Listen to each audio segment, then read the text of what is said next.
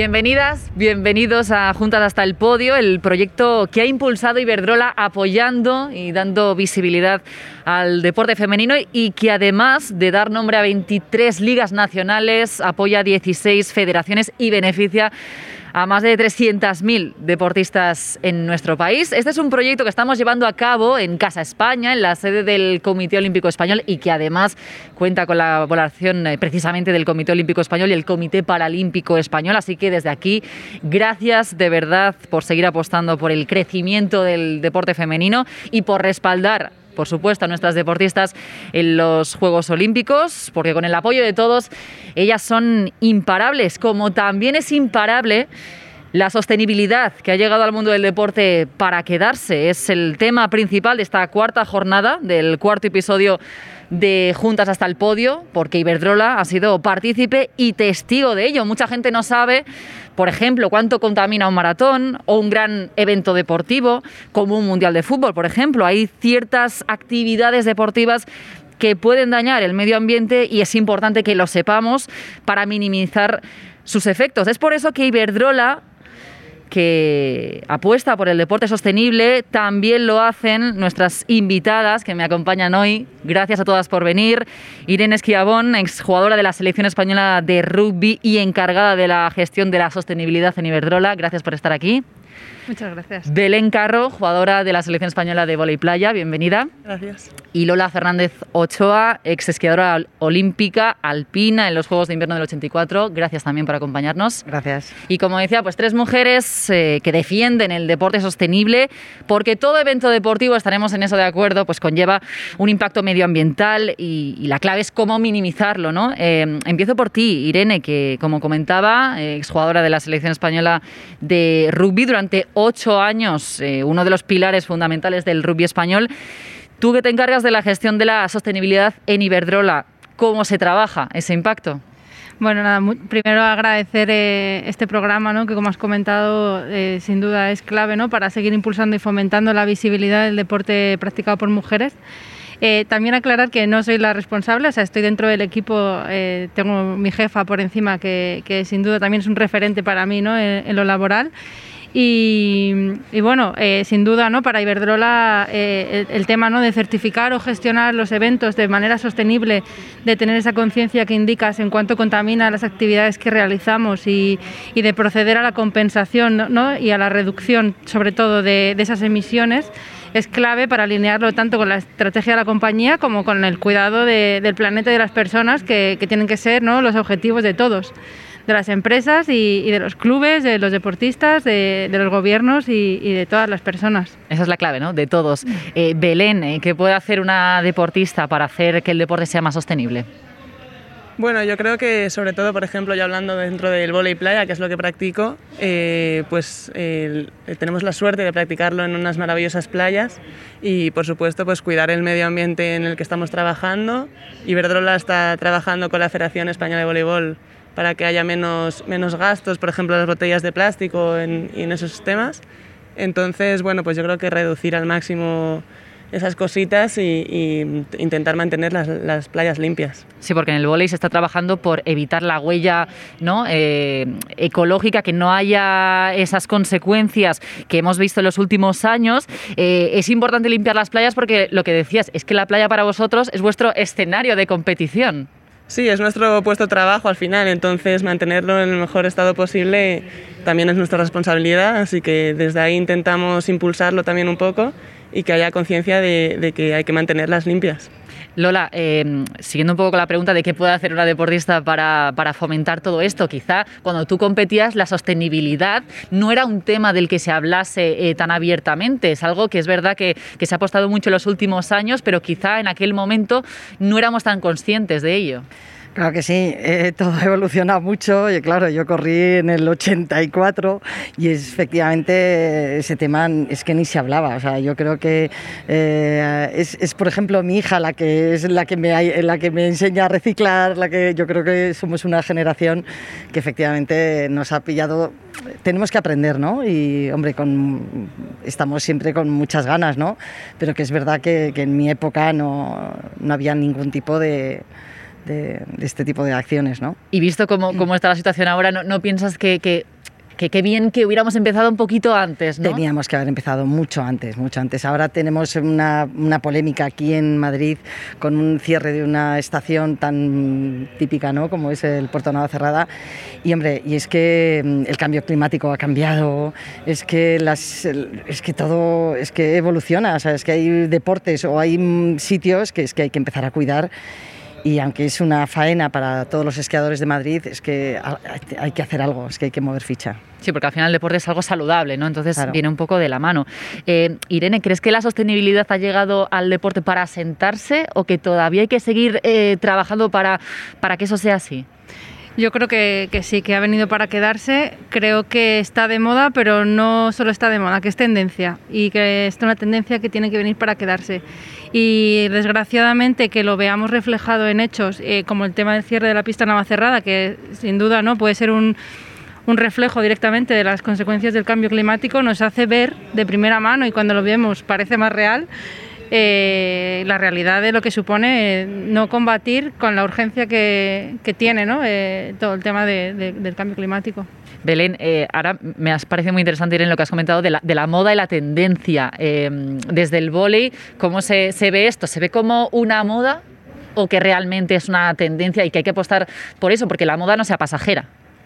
Bueno, yo creo que como ha dicho Irene, ha venido para quedarse y es lo que tiene que pasar. Entonces, eh, yo creo que, más que una moda es una tendencia, porque eh, como decía antes, eh, se está trabajando para ello y yo creo que la gente cada vez está más concienciada de ello. Entonces, yo creo que, que sí que ha venido para quedarse, efectivamente. Lola, es necesario que, la gente eh, tome conciencia eh, no solo con palabras, sino con hechos. Ahora me comentabas que tu hija es la que un poco te está introduciendo eh, en, esta, en este mundo.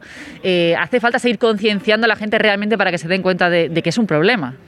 Es que es un problema muy grande. Mira, yo soy amante de, de, la montaña, voy mucho y siempre que voy al monte me llevo una bolsa de plástico y no, no han pasado una hora que ya la he llenado. O sea, es que mm, tenemos que ser conscientes, y a pesar de que yo vengo de otra generación, ¿no? Como decía antes, pero yo creo que hay que concienciar a la gente, pero muy en serio. O sea, es que eh, no vale que sea una tendencia, es que tiene que ser un hecho, es que tiene que ser, no sé, no sé qué tienen que hacer los gobiernos, como bien decías antes, pero esto hay que, hay que moverlo, porque es que si no, mm, las siguientes generaciones van a tener un problema muy grande.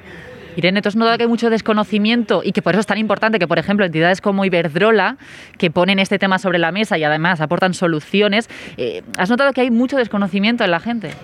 Sí, yo creo que, hay mucho desconocimiento, mucha opinión sin argumentos a veces también, ¿no? que, que nos hacemos una idea pensando que estamos en una moda y, y difundimos de alguna forma, ¿no? desde, la, desde la ignorancia que la hemos tenido todos, eh, un, un, mensaje que, que, es incorrecto y que confunde. ¿no? Y que por eso es importante la responsabilidad que tenemos, sobre todo los que trabajamos en nuestro día a día por ello, eh, tanto las empresas, los gobiernos o, o, bueno, las grandes instituciones que, que, tienen más peso porque al final tienen más alcance, eh, ¿no? tanto en el problema como en la solución. Eh, tenemos la responsabilidad de hacer estas campañas y de participar en todo el tema de concienciación eh, a nivel ciudadano por, como responsabilidad hacia, la, hacia las personas y hacia mejorar ¿no? de alguna forma esa formación y concienciación sobre la realidad. Asegurar buenas fuentes de información, por ejemplo, ¿no? eso lo vemos en muchos ámbitos. Ahora, pues el que quiere negar el cambio climático tiene bases para hacerlo, pero ¿de dónde vienen? ¿no? Pues, pues un poco fomentar esto y participar en, en todo lo que se pueda para para ayudar a que, a que se, los argumentos sean sólidos y, y realmente luchen por el bien de todos. ¿Y cuál es la respuesta de la gente? La gente yo realmente veo que está abierta a participar y a, mejorar y aprender y, con interés de realmente saber qué está pasando. ¿no? Eh, como he dicho antes, un poco cuando lo vemos, eh, cuando percibimos el cambio en nuestras actividades, eh, pues ostras, que el verano cada vez es más corto o más largo o que llueve más o, o porque ahora de repente me llega Filomena. ¿Por qué pasa, no voy a entrar en un tema polémico, pero por qué ha pasado el COVID? Eh, pues bueno, a lo mejor son temas relacionados con el cambio climático y lo estamos viendo ahora y lo estamos sufriendo de alguna forma. Entonces yo creo que la gente, la mayoría sí que, sí que me parece mi percepción que, que tiene interés de saber realmente y de aumentar esa conciencia.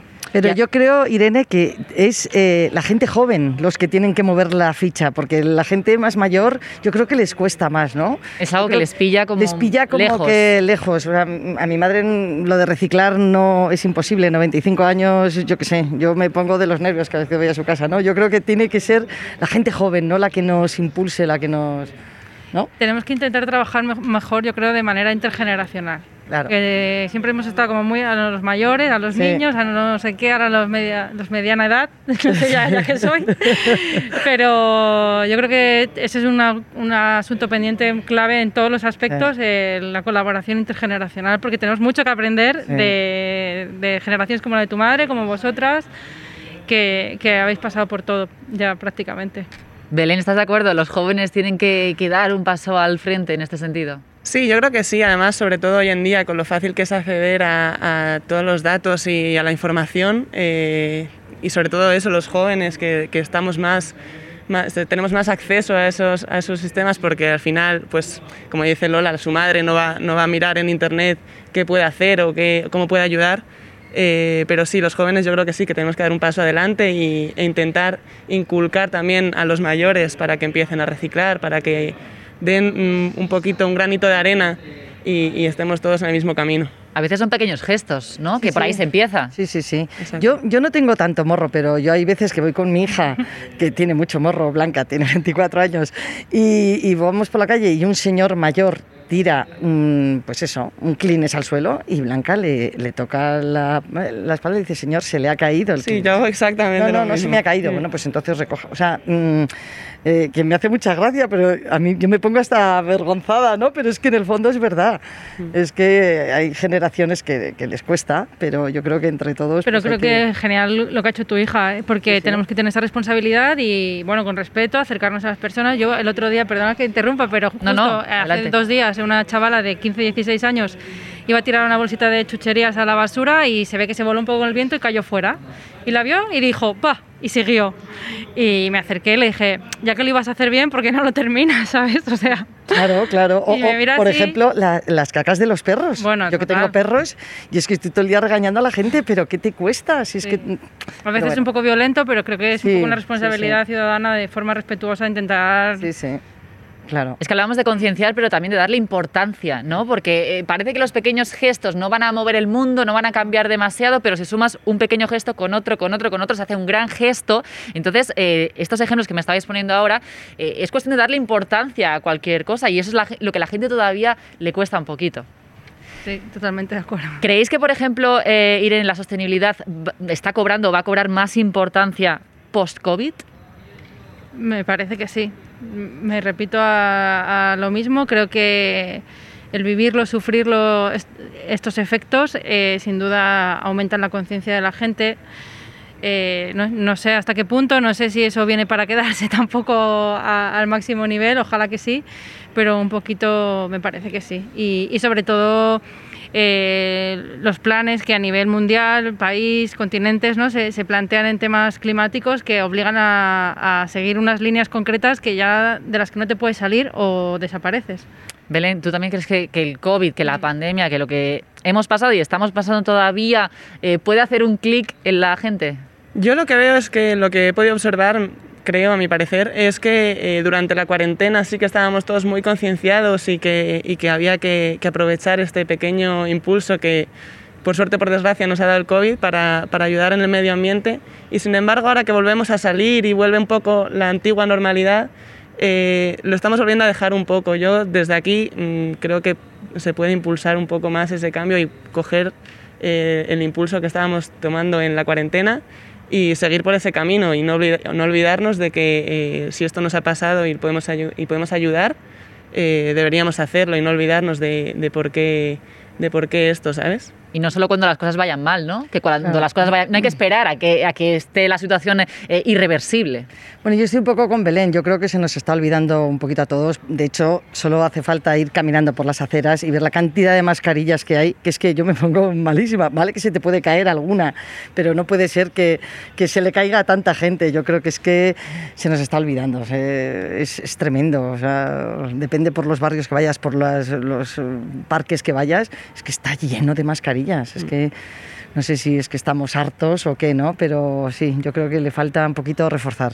Tenemos una gran oportunidad. Íbamos bien, íbamos bien y parece que estamos ahora un poquito ya. Sí, ahora tenemos la oportunidad, ¿no? De darle continuidad, de, demostrar mm. precisamente que esto no es una moda, que es una tendencia y que mm, esto ha llegado para quedarse y para que el deporte también dé la cara por ese, por la sostenibilidad. Eso es lo que hace Iberdrola, ¿no? Pues eh, dando visibilidad, dando voz y dando soluciones también, que al final eso es importante, eh, trabajar sobre el problema, pero dar también soluciones. Eh, vamos a pasar ahora a, las entrevistas, ¿no? a conoceros un poquito más a las tres, a que nos contéis eh, pues, pues cómo ha sido eh, vuestra vida, cómo ha sido vuestra experiencia, vuestra carrera profesional y también cómo veis el, mundo del deporte, porque como sabéis, Iberdrola y el Comité Olímpico Español pues, están dando visibilidad también a las deportistas, a nuestras representantes que están ahora compitiendo en Tokio. Así que voy a empezar contigo, Irene, que como decía anteriormente ha sido exjugadora de la selección española de de rugby, además durante ocho años referente del rugby en España.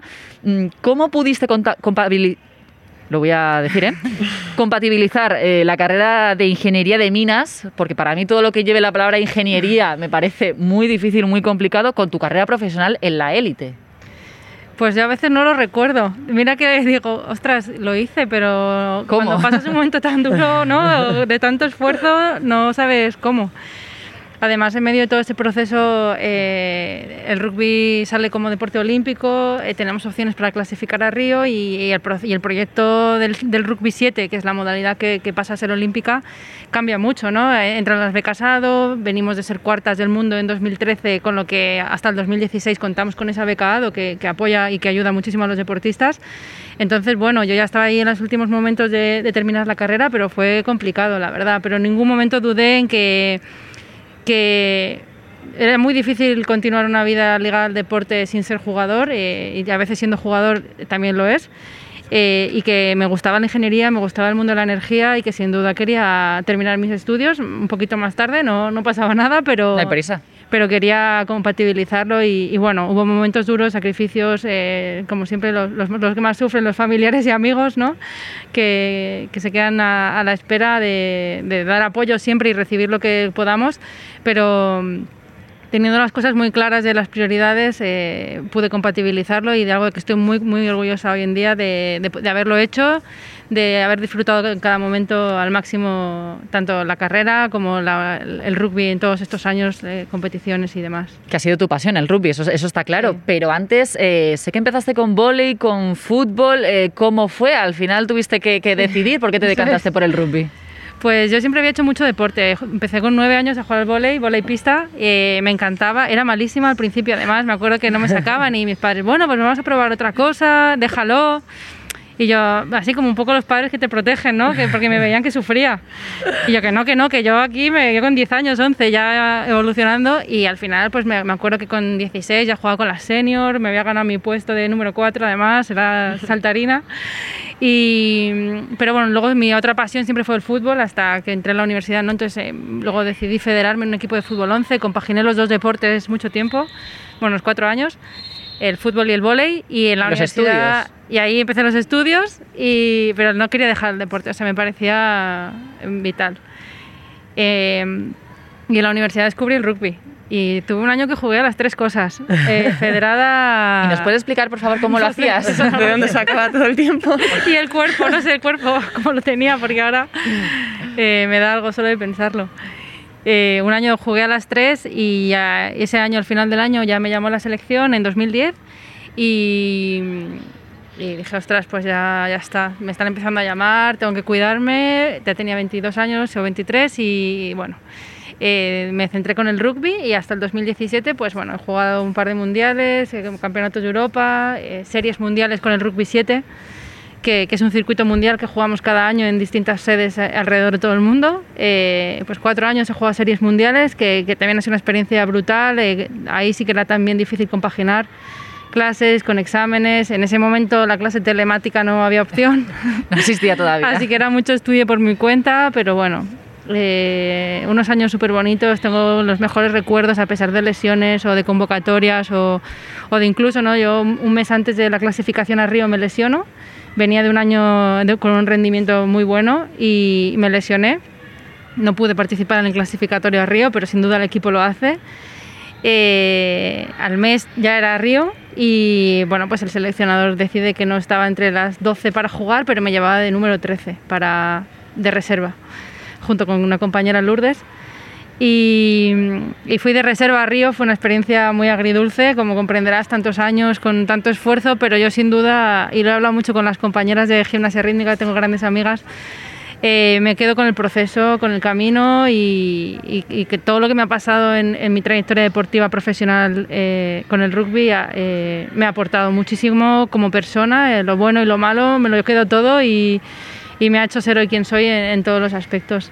O sea, digamos que cuando tú estabas practicando los tres deportes, no tuviste que elegir el rugby, sino que el rugby te eligió a ti, no ya por inercia.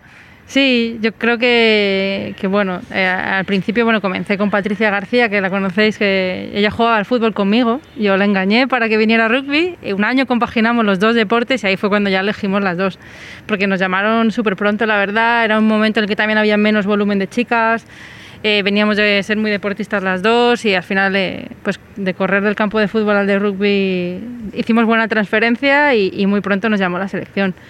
Bueno, desde luego fue un acierto eh, esa decisión porque además sé que estuviste en Nueva Zelanda, que es la cuna del, rugby, compitiendo. ¿Cómo fue la experiencia? Porque además ganasteis una liga. no, ese año no ganamos. bueno, ganamos la liga con el club aquí al volver, pero con el equipo de Nueva Zelanda no habíamos ganado la liga. Pero estuvimos allí tres meses y, fue excepcional. Fui con dos compañeras de la selección, con Patricia García y Berta García. Y, nada, fue, fue fenomenal. Eh, estuvimos compartiendo piso con un jugador de la élite del rugby neozelandés. Eh, bueno, eh, las chicas, el club, el, ambiente, la concentración de los entrenamientos de la gente, o sea, alucinábamos con la capacidad que tenían de conectar y desconectar entre un momento de risas y un momento de máxima intensidad de placaje, por ejemplo. Eh, que aquí sentíamos como que cuesta más, ¿no? Esa, esa cabeza de estoy dentro y estoy fuera cuando quiero, ¿no? Aquí o estamos dentro o estamos fuera, ¿no? Eh, Entonces el rugby era diferente muy que en España. Muy diferente, muy diferente, pero yo creo que sobre todo porque desde muy pequeños lo, tienen dentro, entonces cuando llevas algo haciendo más tiempo te es más fácil manejarlo en cualquier momento, ¿no? Con seriedad, con alegría, con risas, pero siempre a tope. Y, esa intensidad nos, nos, alucinó. ¿Y la Irene que volvió de allí era diferente a la Irene que se marchó a Nueva Zelanda? Eh, sí, sí, era 2013, además veníamos, quedamos cuartas del mundo en Moscú en julio, en septiembre a diciembre nos fuimos a Nueva Zelanda y a la vuelta sin duda yo tenía claro que quería ser esa jugadora en mi club. Sobre todo el club me parece lo más importante de todo, o sea, todo lo que juego con la selección eh, sin duda eh, es inolvidable y a lo que siempre estaré muy agradecida de poder haber tenido la opción de, estar, pero el club es, eh, es, todo, es casa, ¿no? Es el estás bien, vuelvo a casa, estás mal y vuelvo a casa y me van a estar esperando y el club es todo. Entonces yo con esos resultados tanto con la selección como con la experiencia en Nueva Zelanda, era quiero ser esta jugadora en mi club, quiero ser la jugadora que le mete intensidad, pero que a la vez es graciosa o está dispuesto para todo, para apoyar, para contagiar. Y, para enseñar en lo que haga falta. Y durante los años que fuiste, durante varios años, Pilar, fundamental en la selección, eh, ¿viste cómo el rugby también evolucionaba, cómo había un cambio? Me comentabas que al inicio tampoco había eh, muchas chicas que se dedicasen al rugby. Eh, eso fue creciendo con los años, entiendo. Sí, eh, el primer año que estuvimos, eh, me acuerdo que venía, que estaba Marina Bravo, ¿no? que es compañera y que ya lleva jugando a rugby desde los 10, 12 años y era como algo súper novedoso. Y ahora nos encontramos pues toda la generación ¿no? de la sobrina de Lola, eh, Olivia, que llevan, llevan jugando a rugby pues toda la vida, de, quien dice, ¿no? desde los 7, 8 años, desde los 10 y la generación, las leonas hoy en día me, atrevería a lanzar un número así, pero yo creo que más del 60% juegan desde categorías inferiores y eso antes no pasaba. Y, sin duda creo que ha crecido y, bueno, que es, que es muy bueno para, para nuestro deporte. Eh, desde luego tu carrera ha sido eh, muy larga, muy exitosa, has vivido muchas experiencias y dentro de esas experiencias entiendo que alguna, como las lesiones, pues también forman parte de, ella. Eh, no sé si te han marcado o no, pero vamos, que recuperarse de una lesión, corrígeme si me equivoco, es tan importante como, como entrenar, ¿no? Como competir. Sí, y, afrontarlo con la cabeza tranquila, ¿no? Bien amueblada, como quien dice, no tener ansiedad y prisa por recuperarse es muy, muy duro y ya te digo, yo me lesioné un mes antes o dos de los juegos, o sea, fue durísimo. Me rompí un tendón eh, que no era una lesión menor, que lleva su tiempo, no lo puedes acortar y... Pues bueno, mucha paciencia. Yo creo que a través del deporte aprendemos mucho de, lecciones que luego nos da la vida y que no podemos revertir y sin duda en el deporte con un poco de paciencia a veces no las podemos recuperar. Entonces yo es lo que más me llevo de, las lesiones que, haya podido tener, que sin duda esa eh, pre-Juegos Olímpicos fue, fue la peor. ¿Y cómo, cómo fue el paso del deporte a la empresa? Pues fue tan rápido que no tuve tiempo de procesarlo, la verdad, porque volví de Río con una sensación agridulce de, lo vivido, la verdad, y, bueno, y directamente pues tuve la oportunidad de, acceder a Iberdrola, de presentarme, de que me conocieran y que encajaran un puesto concreto en, en, el Departamento de Innovación y Sostenibilidad, en el que estoy súper contenta. Y nada, pasé de estar entrenando, de casi vivir en la Blume y en Casa do Brasil, aquí en Madrid, a, trabajar ocho horas al día, pero feliz, aprendiendo un montón, conociendo un montón de gente, haciendo equipo nuevo. siempre me lo han dicho, cómo se nota que vienes de deportes en equipo, eh, por mi actitud, de, pues sobre todo yo creo que de apoyarnos, ¿no? De, no, digo que gente que no haya hecho deporte no la tenga, pero creo que nosotras eh, se nota yo creo que se nota mucho de las que venimos de, estar al lado de otra persona y para lo que haga falta, ¿no? Y, bueno, eso lo valoran mucho las empresas y, creo que te lo tenemos que remarcar que, nuestro, que en el deporte en general, tanto individual como colectivo, lo compartimos, ¿no? Con rivales, con compañeras, eh, que, es nuestro punto fuerte.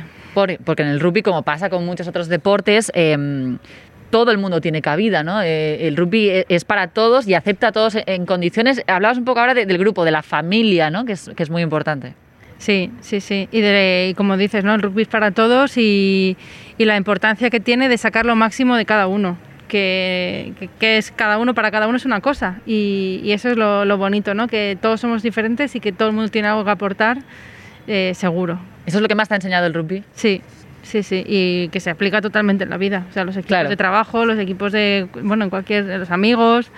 Eh, tenemos amigos que nos dan diferentes cosas, pues maximizar, ¿no? En ambos sentidos, eh, lo que yo doy, lo que me dan, ¿no? Pero con lo mejor que tiene cada uno. Cuesta desengancharse del todo del rugby. Mucho. ¿Cómo, solventas esa.? No me imagino desenganchada. Eh, este año, eh, ya un poquito antes del COVID, pero luego con el COVID pues ya lo aclaré, no quería jugar. Eh, bueno, era un poco lío todo el tema de los test, prepartido, no quería perder tiempo del trabajo. Me puse a estudiar un máster y bueno, este año fue el primer año que, después de 13 temporadas sin parar, que quise descansar y he estado como manager. Me han puesto un mote, me han llamado mamager. Mamager. porque dice que las cuido mucho. No me siento, no me, no me imagino desvinculada del club, como te digo, es clave y que y que entre todas sumemos, tanto dentro fuera del campo, todos tenemos un máximo. Yo dentro del campo lo he dado muchos años. Todavía no cuelgo las botas, no sé si este año... Guárdalas, guárdalas porque en cualquier momento nunca se sabe. Eso es, pero importante estar siempre cerca. Bueno, imagino que pasa esto con todos los deportes, sé que cuesta desengancharse. Gracias, Irene, por, por acompañarnos hoy y por, por contarnos un poquito más de tu historia. Eh, Belén Carro, como decía al inicio, es jugadora de la selección española de vóley playa. Eh, bueno, ¿cómo fueron tus inicios en el vóley? ¿Cómo empezó todo? Pues la verdad es que yo empecé bastante tarde para lo que se suele empezar, porque yo tengo compañeras que empezaron también pues a los 8 o 9 años en, categorías inferiores. Y yo, sin embargo, he, hecho, he sido muy deportista también toda la vida, no tanto como También probaste un poquito de todo. No, no estaba a tres deportes a la vez, pero sí que pues, me gustaba en el colegio pues, el baloncesto, al final soy muy alta y, y ayuda. He montado a caballo toda la vida también. Y sin embargo, a los 14 años eh, llevaba un año jugando en el colegio, así como a voleibol, eh, en pista también, eh, así como por divertirme un poco y, y, mi entrenador de ese momento, que era mi, mi, profesor de educación física, que recuerdo con mucho cariño, a Martín Cockridge, me dijo que me federase en un club, que me veía con futuro y, y creía que, que, podía hacer algo bueno por el voleibol. Entonces, bueno, pues le hice caso, me federé en el Club Voleibol Majadahonda y y desde entonces ha ido para arriba. Me llamaron al siguiente año en la selección española de pista y también me da la opción de la selección española de volei playa. Entonces yo sabía lo que quería hacer, quería hacer volei playa porque me veía con más futuro y, y al final viajan mucho en el volei playa, hay mucha competición y, y, me entraron unas aspiraciones muy grandes. Yo quería ya llegar a los Juegos Olímpicos y ya empecé a pensar un poco en el futuro, entonces elegí la selección de volei playa y con 16, 17 años me fui al centro de volei playa en Lorca y ahí estoy con la selección desde entonces, llevo 5 años y ahora con mis 22 años, pues bueno, me he quedado fuera de, la, de Tokio, pero, pero espero seguir para arriba y, y espero clasificar para París 2024. Eh, ya lo tienes en, en, mente, es decir, mm, una vez asumes, oye, pues no voy a estar en, en Tokio, eh, esto sigue, está París, eh, ¿ya tienes en mente París? Eh, sí, yo nunca lo he descartado. Es verdad que eh, jugamos ahora hace, hace poco, menos de un mes, eh, la última fase de la Continental Cup para clasificarnos para Tokio y fue un, un, poco un mazazo porque nos veíamos con buena, buena oportunidad para clasificar para los Juegos y, y sin embargo no pudo ser por, por, distintas circunstancias. Entonces sí que es verdad que fue un poco un mazazo emocional porque te ves un poco... era difícil, era como cumplir un sueño y siempre es difícil, pero, pero sí, ya desde el minuto cero estaba, estaba pensando en París y, y, aunque haya sido un poco una montaña rusa emocional este último mes, eh, ya estoy trabajando para ello y espero que si no es París sea la siguiente, sí, yo creo que voy a seguir luchando hasta, hasta conseguirlo. Y llegará, llegará seguro. Habitualmente compites con Paula Soria, eh, ¿cómo es vuestra relación? Porque entiendo que, que os tenéis que entender eh, muy bien, que tenéis que conectar, que tenéis que estar muy en sintonía. Sí, como decía Irene, al final el espíritu de equipo que se consigue en el deporte eh, te sirve para la vida y, y en el vóley playa al final, como es un deporte de dos, es, al final siempre bromeamos que es como un matrimonio porque estás las 24 horas del día con, con esa persona. Incluso en Lorca, en el centro de vóley playa, eh, tenemos, dormimos juntas en la misma habitación. O sea, es difícil, pero ten, como tenemos muy buena relación, eh, es fácil y, y, y tengo la suerte de que Paula Soria es una gran compañera y me ayuda mucho y tiene mucha experiencia. Es mayor que yo, entonces al final me ha aportado mucho en ese sentido. Y, y es verdad que tienes tus momentos malos, pero, pero siempre los superamos y, se pueden hablar las cosas. Entonces, al final, tengo una amiga dentro del campo y, eso es lo mejor que me llevo. Es casi tenéis que tener ojos en la nuca, ¿no? Para saber dónde está cada una en cada momento por instinto. Ya, ya esa conexión que te decía que, que tienes con esa persona para saber qué va a hacer en cada momento. O sea, es un punto de, de conoceros, ¿no? Que imagino que te lo da los años. Sí, sobre, pero tuve la suerte con Paula de que ya desde, desde el primer momento eh, teníamos mucha complicidad dentro del campo y nos entendíamos muy bien. Eh, ella me, me cogió con, diecio, con 18, 19 años, empecé a jugar ya profesionalmente en el circuito mundial y ya desde el primer momento nos entendimos muy bien, tanto fuera como dentro del campo. Entonces eso se nota en nuestro juego y, y que nos entendamos, pues, pues al final lo hace más fácil. Mucha gente dice que tienes un futuro prometedor, eso, eso se ve además eh, cuando, cuando compites. Eh, hablabas ahora de tu sueño que es los Juegos Olímpicos. ¿Tú cómo ves tu futuro, ya no solo hablando de, los Juegos, ese futuro prometedor, cómo lo ves tú? Pues ojalá sea verdad lo que dice la gente, como dices. Eh, yo estoy trabajando para ello y tengo un gran equipo humano en el centro de, en el centro playa y estoy contentísima con mis entrenadores, mis compañeros y entonces yo creo que, que con, la, con, la, ilusión que tenemos por conseguirlo, tanto yo como todos mis entrenadores, mis compañeros y mi preparador físico y todo el mundo, eh, yo creo que esa ilusión es lo que nos va a empujar a conseguirlo algún día, o eso espero. Bueno, has conseguido ya, eh, a pesar de ser muy joven, ya muchas cosas, campeona de España sub-21, bronce, europeo sub-23. Das el salto a la absoluta, ¿cómo es ese salto, ese paso? ¿Tenías ganas ya de darlo? Sí, como dices ya, de las categorías inferiores conseguí bastantes medallas, en, tanto en España como, como fuera, en Europa y en el mundo. Y sin embargo, eh, cuando empecé con Paula Soria era muy jovencita y el primer año nos fue súper bien, ya quedamos campeonas de los Juegos del Mediterráneo en nuestro primer año jugando juntas. Eh, también conseguimos varias, un par de medallas de plata en el circuito mundial y, y fue, fue un, un, empujón increíble para mí. O sea, la experiencia que me da empezar tan joven a jugar contra las mejores parejas del mundo y lo sigo haciendo, es verdad que cada vez sube más el nivel, entonces tenemos que seguir mejorando y, y, y volver a ese camino de conseguir lo que estábamos consiguiendo antes. Eh, pero, pero súper bien, la verdad. El, el, el, jugar, como dices, con las, con, ya en la categoría absoluta, con las mejores eh, parejas del mundo, eh, para mí es una experiencia brutal. Entonces lo intento aprovechar al máximo. Te quiero preguntar también por la salud del, del vóley playa femenino. Eh, si tú cuando empezaste, aunque eras ya, como has dicho, un poco mayor, cuando empezaste tenías referentes eh, femeninos. Pues la verdad es que yo nunca he sido, eh, con perdón, muy friki de seguir a, a, deportistas. Es verdad que, o sea, aparte pues, de los grandes deportistas que tenemos en España, como Rafael Nadal, Sal Cravioto, etc., eh, que eso sí que he sido un poco más fan. Dentro del vóley playa sí que empecé a conocer pues, a Lili y Elsa, que son, que son nuestra pareja olímpica, que apoyada por Iberdrola además. Eh, y sí que a ellas sí que las conocía. Es verdad que no conocía, por ejemplo, a Paula Soria, mi compañera, ya jugaba, pero yo no estaba muy metida dentro del vóley playa. Yo siempre he jugado más por diversión y ahora sí que empiezo a conocer a más parejas, por supuesto. Pero sí, Lili y Elsa eran mis referentes en ese momento, tanto, tanto en femenino y luego en, en, masculino tenía a Pablo Herrera y Adrián Gavira. Y eso va aumentando, es decir, eh, está creciendo el vóley playa femenino y cada vez las niñas que empiezan ahora pueden tener más referentes de los que quizás tenías tú cuando empezaste.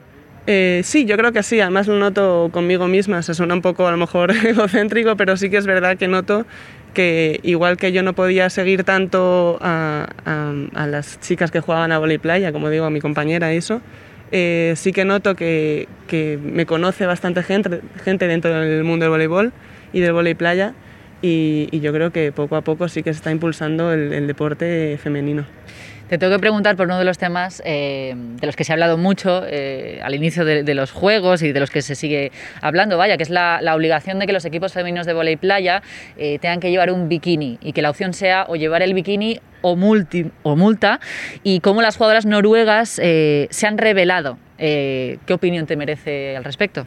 Sí, bueno, lo de las jugadoras noruegas es de, creo que es de balonmano playa, sí. eh, no de vóley playa, pero, pero bueno, al final yo creo que, que, si ellas están más cómodas jugando con un pantalón en vez de con un bikini, deberían ser eh, capaces y, y, que se les diese la oportunidad, porque al final es su decisión, es como ellas practican su deporte, es su, es su trabajo, entonces deberían estar cómodas haciéndolo. Yo es verdad que prefiero jugar en, en bikini, porque al final el vóley playa es lo que siempre he hecho y, y y es lo más cómodo para mi deporte, por el calor, por, por la arena, por mm, distintas circunstancias. Pero yo creo que si ellas quieren, eh, o cualquiera que quiera jugar en pantalón o como le dé la gana, pues debería poder hacerlo. Al final es una cuestión de decisión, ¿no? Que, mm. que se les permita decidir. Eh, no sé si tus amigas, tus amigos eh, quieren jugar contigo a volei en la playa. Cuando estáis allí en verano, estás libre de competición, de entreno, eh, ¿prefieren evitar jugar contigo? No, no, al revés, siempre me están diciendo, venga, métete, porque siempre montamos, eh, yo veraneo en Cantabria, en, en un pueblito, y, y, siempre montamos una red, eh, llevamos veraneando ahí desde que nací, y, y, y mi familia siempre veranea ahí. Entonces nos conocemos desde que nacimos y siempre montamos una red y siempre está, venga, vele, métete. Y yo, como estoy en mis vacaciones, justo que llevo todo el año practicando vóley playa, digo, no, no, disfrutad vosotros que yo no quiero. Además, es una tontería, pero el, el decir, venga, tal, que se ríen y eso, porque dicen, ah, tú no eres de la selección española, venga, no sé cuántos, tal. Prefiero que disfruten ellos, pero sí que es verdad que muchas veces me meto, pero ellos son los primeros que dicen, venga, Belén, métete con nosotros, tal, vamos a entrenar un poco. ¿Prefieres mirar? De, sí, prefiero, ¿En verano prefiero mirar y ver, y ver a mis amigos pasárselo bien. Y eso de estudiar magisterio, que también sé que, que te, has, te, estás formando, eh, ¿cómo lo llevas? También compaginándolo un poco con la competición. Pues tuve la suerte de que, de que eh, al año de empezar me becó la UCAM, la Universidad de San Antonio de Murcia, y entonces pues lo puedo llevar mejor. Eh, yo tenía claro que no quería meterme en un despacho porque soy un poco inquieta en ese sentido y quería estudiar magisterio y la UCAM me está ayudando para ello. Puedo hacerlo online, solo presentándome a los exámenes presencialmente. Y, la verdad es que lo llevo bastante bien. Es verdad que no, un deportista es difícil que lo logre en los cuatro años de carrera o los que sean. Y voy a mi ritmo, pero el año que viene empiezo el cuarto curso y espero terminar, así que bastante bien, la verdad. ¿Y mm, qué planes tienes por delante este verano? Además de irte al norte a, a ver cómo tus amigos juegan a, a Playa, ¿cuál es tu próximo reto? Bueno, a ver si me dan vacaciones, porque suelo ir en agosto y justo ahora en agosto tenemos el Campeonato de Europa eh, que empieza el día 11. Entonces, pues bueno, hacer un buen papel allí, que en los últimos dos años no hemos podido lograr los objetivos. Entonces, pues mejorar eso y, después del Campeonato de Europa volveré al centro de Lorca para entrenar y preparar el Campeonato de España después del Campeonato de España que, eh, hemos quedado campeonas y subcampeonas los dos últimos años. Eh, ojalá revalidar el título que conseguimos en 2018 Eh, pues tenemos em, una prueba del circuito nacional, allí en Murcia además, así que estaremos como en casa, digamos, que ya que es nuestra segunda casa. Y, y después de eso tenemos una prueba del circuito también, del circuito mundial, aquí en Madrid, eh, solo femenino. Entonces, pues nada, vendremos a jugarlo y con las mejores parejas del mundo. Vamos, que por suerte vas a estar ocupada en los próximos meses. Sí, sí, sí. Eh, gracias, Belén. Mucha suerte en el, en el, futuro y gracias por acompañarnos. Eh, también nos acompañaba, como decía al inicio, Lola Fernández Ochoa, ex esquiadora alpina. En tu caso, eh, no te voy a preguntar por, por los inicios, porque eh, es que eh, el esquí lo traías ya en el apellido, ¿no? bueno, en el apellido no lo sé, pero es que vivíamos en el puerto de Navacerrada, ocho hermanos, todos muy inquietos, casi como tú, Belén. Y entonces yo creo que era una manera de que había que echar a los ocho hijos a, a, entretenerse, ¿no? Y bueno, pues al final, claro, era lo que podíamos hacer en esa época. Bueno, pero al final salió bien. Sí, sí, bueno, eh, los mayores empezaron a tener sus pinitos y tal, luego la campanada de mi hermano Paco ganando los Juegos Olímpicos de Sapporo, pues fue ya el, el trampolín, ¿no? Y entonces el resto pues quisimos imitarle. Y todos los hermanos, bueno, de los ocho hermanos, seis hemos sido olímpicos, entonces pues bueno, sí, sí, eh, ha sido tradición familiar. Por aquel entonces había eh, pocos españoles, creo que practicaban el esquí. ¿Mujeres? ¿Cuántas había?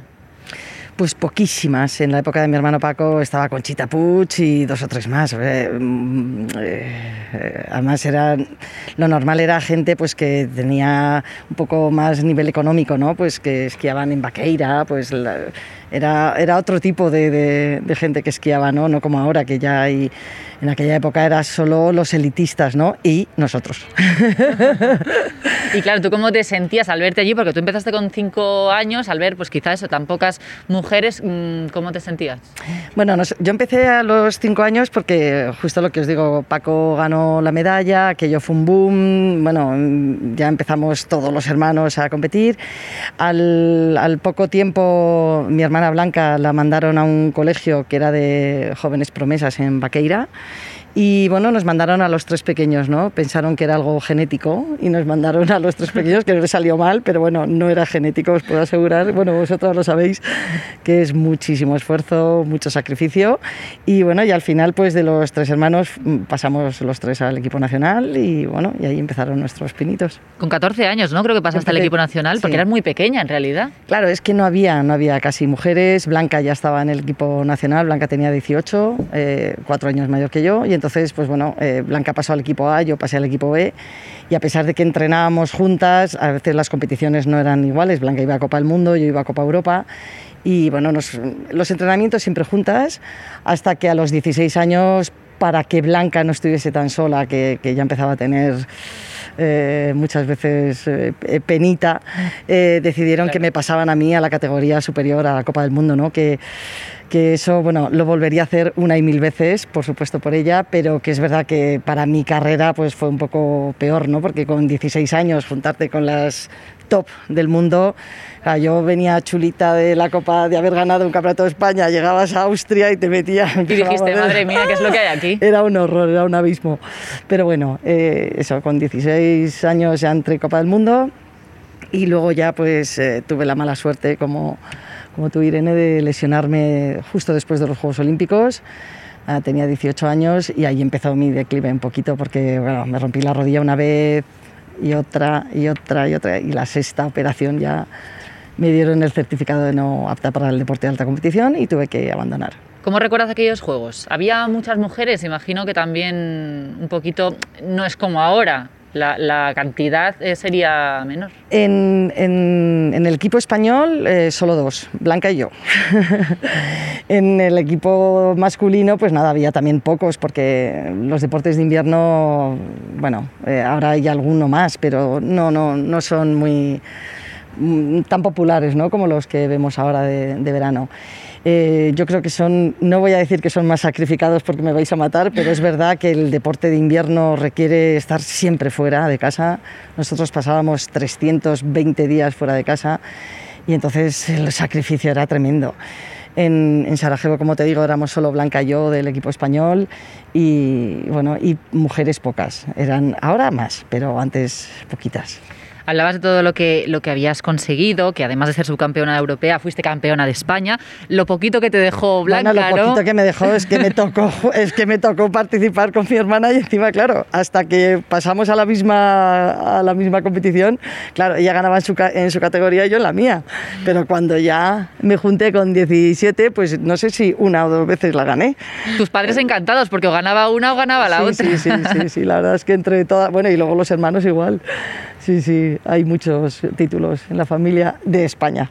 Decías que, que es muy exigente, eh, pero competir al máximo nivel, a nivel también mental, eh, ¿cómo fue para ti, psicológico? Bueno, yo recuerdo esos, esas épocas, bueno, preciosas, ¿no? Eh, cuando echas marcha atrás no te acuerdas de, de, los malos momentos y de los sacrificios, te acuerdas de, de, de los viajes, de, las competiciones bonitas, de cuando te iba bien, ¿no?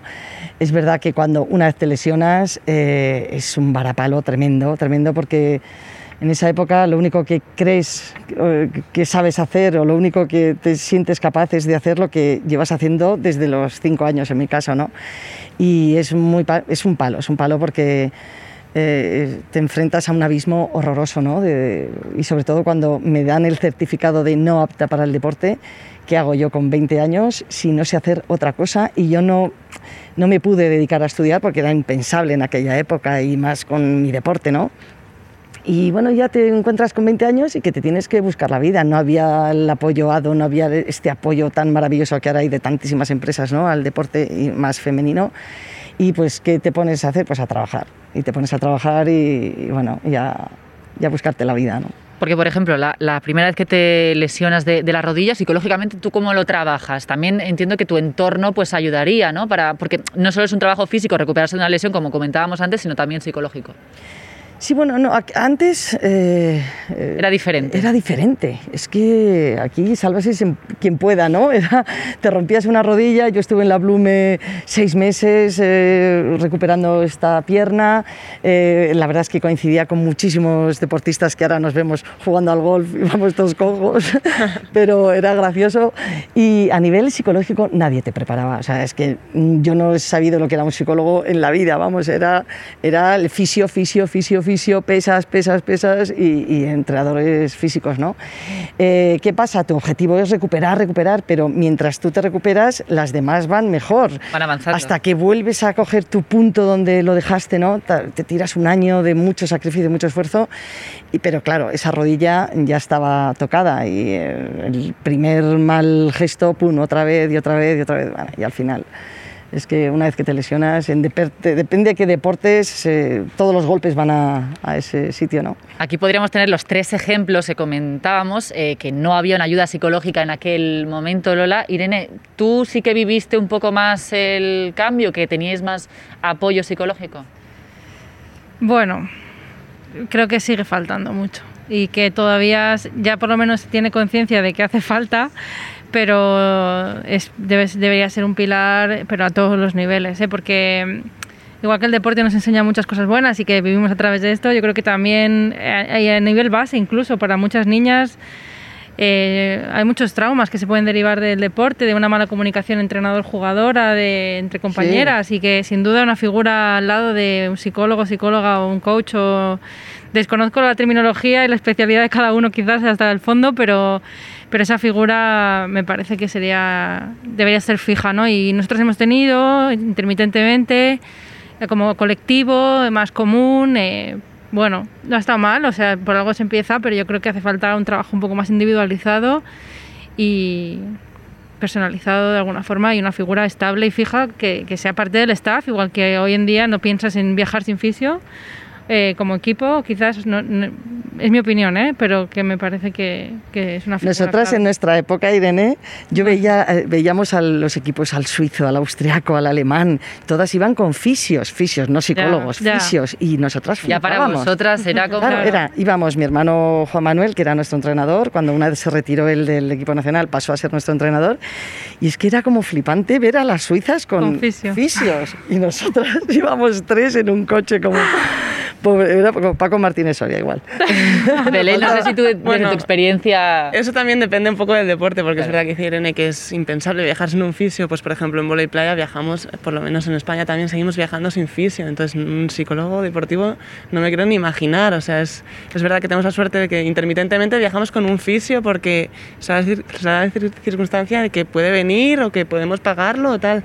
Pero, pero se sigue necesitando mucha ayuda y, y como dice Lola, eh, el tener ese apoyo todavía, mm, fíjate la diferencia que hay todavía generacional y no, no está por lo menos en el vóley playa, pues a lo mejor en rugby sí que, sí que se ve un poco más, pero como dice Irene, intermitentemente, entonces hay mucho trabajo por hacer en ese sentido. De ahí que sea tan importante que entidades como Iberdrola pues den eh, visibilidad al deporte femenino y a las deportistas también para que siga, siga creciendo. Bueno, perdón que te interrumpa, es que estoy viendo en la tele a Simon Biles, ¿no? de Estados Unidos. Sí, claro ejemplo. Recientemente ha reconocido que que bueno, que no se sentía al 100%, físicamente a lo mejor sí, pero mentalmente no. Y entonces en ese momento, eh, me estoy, eh, Belén, que se bajó a la clasificación a París, pues, pues un apoyo en un momento psicológico, ¿no? Pues es clave. Sí, sobre todo por eso, por las lesiones, por la no clasificación en algunas ocasiones, por las situaciones que, que una deportista se encuentra a lo largo de su carrera. Eh, Lola, sigues vinculada al mundo del deporte, además con un proyecto eh, muy interesante, enfocado a la vida eh, del, del, deportista, pues después de, de, abandonar la competición, ¿no? Tú nos decías que cuando tú acabaste dijiste, ¿qué hago, no? ¿Qué hago ahora? Si llevo toda la vida compitiendo, llevo toda la vida centrada en el deporte, ¿qué hago ahora? Explícanos un poco de qué se trata. Bueno, eh, yo seguí, he seguido vinculada siempre al deporte, hemos um, hecho uh, empresas para organizar eventos deportivos, viajes, eh, bueno, tuvimos tiendas de esquí y bueno, eh, ahora tengo un proyecto muy, muy bonito, que sois las primeras en saberlo. Primicia. Eh, me emociono un poco, ¿eh? porque bueno, a, a, través de lo que ha pasado con mi hermana Blanca, creo que eh, hemos tenido que, que, que, que, pase algo así para que la gente empiece a hablar de esto, ¿no? Lo que estabas diciendo ahora, Irene, de, de Simón Weiss, o sea, estos problemas que hay psicológicos, estos problemas que hay con los deportistas, ¿no? Que, somos muy jóvenes cuando estás haciendo deporte, nadie te forma, nadie te apoya, nadie. Entonces, bueno, tenemos un proyectazo que, que vamos a intentar sacarlo en, septiembre. Eh, hemos montado una fundación que no puede tener otro nombre que el de Blanca, Fundación Blanca, y se va a dedicar a eso, a dar el apoyo psicológico, eh, laboral eh, a los deportistas una vez acaben la carrera, ¿no? Para que eh, tengan luego un apoyo una vez acaba la carrera, eh, vamos a intentar empezar a trabajar desde los que estáis todavía en, en en activo, ¿no? Y mmm, visibilizar y que la gente sepa los problemas que hay con el deportista y que, igual que ha estado tantísimos años dedicados a, al deporte y ha hecho pues, una labor a nivel nacional, ¿no? Porque sois héroes nacionales para mí, eh, yo creo que luego España os tiene que devolver de alguna manera ese esfuerzo, ¿no? Y bueno, vamos a intentar a través de empresas y de, pues, dar un apoyo y bueno, y el nombre de mi hermana creo que tenemos una bonita madrina. Pues sin duda, sin duda que es así. Eh, Belén, esto es importante, ¿no? Porque es verdad que tú ahora estás inmersa en la competición, pero todos sabemos que la vida de un deportista pues es, es corta y que hay que estar preparados también para lo que ocurra después. Entonces, eh, estos proyectos, pues supongo que también a una le dan más tranquilidad, ¿no? Y poder disfrutar de la competición y que dure lo que tenga que durar. Sí, la verdad, se me ponen los pelos de punta al oír a Lola, la verdad, sobre este tema. Eh, me parece increíble la labor que estás haciendo. Eh, y eso es el, lo que decía antes, que ahora se puede acceder a mucha información y al visibilizar esto, como está haciendo Simone Biles, eh, Naomi Osaka en tenis, eh, ahora Lola, o sea, me parece increíble y, y, hay que, y hay que aprovechar esto y hablar más sobre el tema, porque es verdad que, como he dicho antes, el no haber clasificado, por ejemplo, para Tokio, para mí fue un mazazo, o sea, emocional. Eh, y eso que al final soy joven y me veo como posibilidades, entonces no quiero ni pensar la gente que termina su carrera deportiva y se encuentra con qué hace ahora con su vida, que no, que no puede hacer otra cosa, que ha hecho solamente deporte como ha hecho Lola, etc. Entonces que se ayude en ese sentido me parece increíble. Mira, hay un dato que es que, eh, como estoy ahora muy metida y es importantísimo, me encantaría, esto lo tengo que decir, solo uno de cada 16.000 deportistas vive del deporte. Que se dice deporte. pronto, ¿eh? Uno de cada 16.000. Es que es una barbaridad. Es que una vez que acabas tu carrera, ¿qué, qué, qué haces? O sea, mmm, Irene, lo mejor que has hecho en tu vida ha sido hacer deporte y estudiar ingeniería. pelos de punta, pelos de punta con lo que dices, porque es la realidad. Es que es la realidad. Y muchas veces no somos conscientes y queremos disfrutar nuestra etapa deportiva al máximo. Es única, es corta, como dices pero paso corto, pero mira lejos. Y hay que seguir mirando para adelante. Pero cuando, estás metida, pero cuando estás metida en el deporte, nadie te dice, ojito, que, que, a lo mejor dentro de dos años te retiras por una lesión o que, o, yo qué sé, es que hay muchos, mm, o que, o que simplemente una gimnasta que acaba con veintipocos años. Bueno, luego hay deportes que por suerte el golf mm, puedes estar hasta los 40, 50, ¿no? Pero lo normal es que la carrera acaba con 30 y tantos, y más la mujer, ¿no? Que ya también tenemos ahí unos relojes biológicos, ¿no? Entonces es una carrera muy, muy corta y nadie te dice, ojito, que tu jubilación, o sea, tienes que pensar en que es que pasado mañana puede ser que y, puede pasar, vamos, que no. Y no lo piensas, pues porque tú estás centrado, estás, eres como un caballo de carreras, ¿no? Y también tu entorno te tiene que ayudar, la familia, los entrenadores. Bueno, Falta mucha, falta mucha, estructura alrededor de todo eso y me parece una iniciativa, vamos, excelente. Me gustaría apoyar, participar en lo que pueda. Te llamaré. Sin duda, porque me parece que es lo que hace falta y súper, súper necesario. Sí, sobre todo esa es la palabra, que es un proyecto que es necesario, ¿no? Que, quizá em, nadie lo reclamaba, pero la gente lo necesitaba, los deportistas lo necesitan. Entonces, eh, desde luego que es una iniciativa maravillosa. Eh, gracias, Lula, por adelantárnoslo aquí. Estaremos pendientes en septiembre, decías que iba a arrancar esto. Así que muchas gracias. Voy a aprovechar antes de marcharnos para hacer un repaso de cómo ha ido la jornada para nuestras deportistas en los Juegos Olímpicos. Desde luego es una gran noticia la victoria de las guerreras que han ganado a Brasil y ya en los cuartos de final, lo tienen cerquita. En natación, Jessica Ball se ha quedado fuera de la final del 200 braza, mientras que Aina Cid y Virginia Díaz han conseguido el diploma olímpico en remo 2 sin timonel. También tiene diploma Nuria Villarrubla, que ha sido octava en la final de piragüismo. Y por último, en tiro, Fátima Galvez se ha quedado fuera de la final de foso olímpico. Siguen adelante los Juegos y sigue adelante el apoyo también de Iberdrola a nuestras deportistas. Gracias a las tres por estar aquí. Ha sido un auténtico placer eh, charlar con vosotras, conoceros también un poquito más. Así que muchas gracias por venir. Gracias a gracias A vosotros. Gracias.